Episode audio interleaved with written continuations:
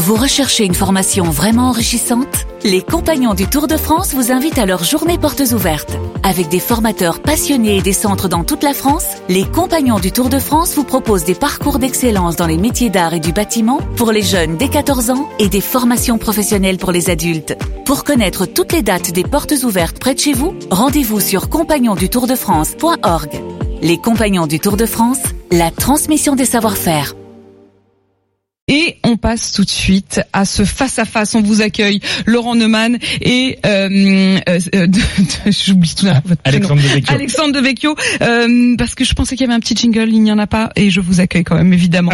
euh, on va parler d'Espagne avec vous deux. On était en Italie à l'instant sur la route euh, des européennes, mais c'est aussi sur la route des européennes ce qui s'est passé hier en Espagne. On l'a vu pour la première fois, euh, le l'extrême droite Vox entre alors peu, hein, mais entre tout de même et symboliquement, c'est très nouveau. Qu'est-ce que ça nous enseigne, ça, Laurent Neumann? Ça ressemble étrangement à ce qui s'est passé il y a un peu moins de deux ans en Allemagne avec Alternative für Deutschland. Euh, 40 ans après la mort de Franco, l'extrême droite entre à nouveau au Parlement euh, en Espagne.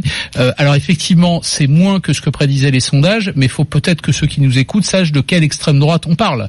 On parle d'une extrême droite anti-migrant, anti-européenne, anti-islam, anti-avortement, anti-femme, anti-tout, anti anti-mariage pour pour les homosexuels, anti-tout. Mais il y a une spécificité propre à l'Espagne qui n'existe pas en Allemagne, qui est la question régionale ou régionaliste. Ce parti a surfé sur la crise en Catalogne et en réalité veut remettre en cause tout le système régionaliste espagnol. Il faut que, il faut avoir conscience qu'il y a 17 parlements et gouvernements régionaux. Ils veulent en finir avec tout ça pour recentraliser l'Espagne. Donc c'est un discours politique très particulier à l'Espagne. Alexandre Devecchio. Euh, oui, je, je suis d'accord euh, avec euh, avec cette euh, analyse, mais en fait, c'est la question des, des, fractures territoriales dans le dans le cadre européen, notamment euh, qui se pose avec peut-être la, la, montée en puissance de, des régions et la et l'affaiblissement des États souverains. Et on a vu en France avec les gilets jaunes qu'il y avait des fractures territoriales. Et je pense qu'en Espagne, euh, cette question de la partition euh, de la nation inquiète aussi. Euh, et c'est pour ça que, le, que Vox, avec son programme de recentralisation, monte. Il y a aussi la question des migrants.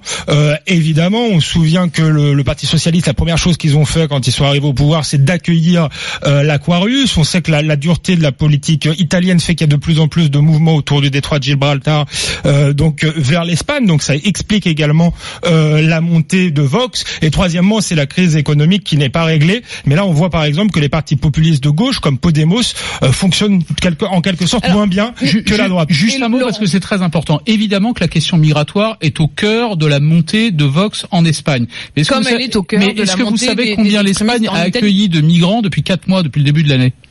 7500. Peu, peu. Et ces 7500 là posent un problème politique en Espagne, ce qui est Mm. invraisemblable. Mais c'est comme ça et on ne peut pas et on ne peut ouais. pas ne pas le prendre en compte. Mais avec Vox, il y a un autre aspect, c'est qu'en réalité, on veut absolument vanter, comme les autres partis d'extrême droite en Europe, l'Espagne euh, rurale, authentique, éternelle, etc. Et évidemment, euh, ce que dit Alexandre à juste titre, c'est-à-dire la, la dérégionalisation. Il y a quand même quelque chose de paradoxal. Les gilets jaunes, qu'est-ce qu'ils demandent? Ils demandent que la décision soit prise au plus près du terrain. Qu'est-ce qui se passe en Espagne avec la régionalisation? C'est justement des parlements et des gouvernements qui, au plus près du terrain, décident pour les gens sur le Et terrain. pourtant ce qui et un les parti d'extrême droite nous dit non, c'est exactement le contraire. Alors, alors, moi, moi, je pense qu'il y a une erreur d'analyse sur les, les gilets jaunes. Ils veulent pas euh, moins d'État, ils veulent plus d'État au plus près. Donc ils demandent Ah. plus qu'une décentralisation, une déconcentration euh, de l'État. Ensuite, vous dites régionalisation. Il y a quand même le nationalisme catalan. Et là, il faut être cohérent. On peut pas combattre le nationalisme de Vox et dire que le nationalisme catalan c'est formidable. Je Vous ne crois que pas qui entendu effraie les gens, le nationalisme catalan, catalan. Laurent ne, ne, Ce qui effraie les ne gens, c'est ça. aucun de ces nationalistes. Merci beaucoup euh, à tous les deux.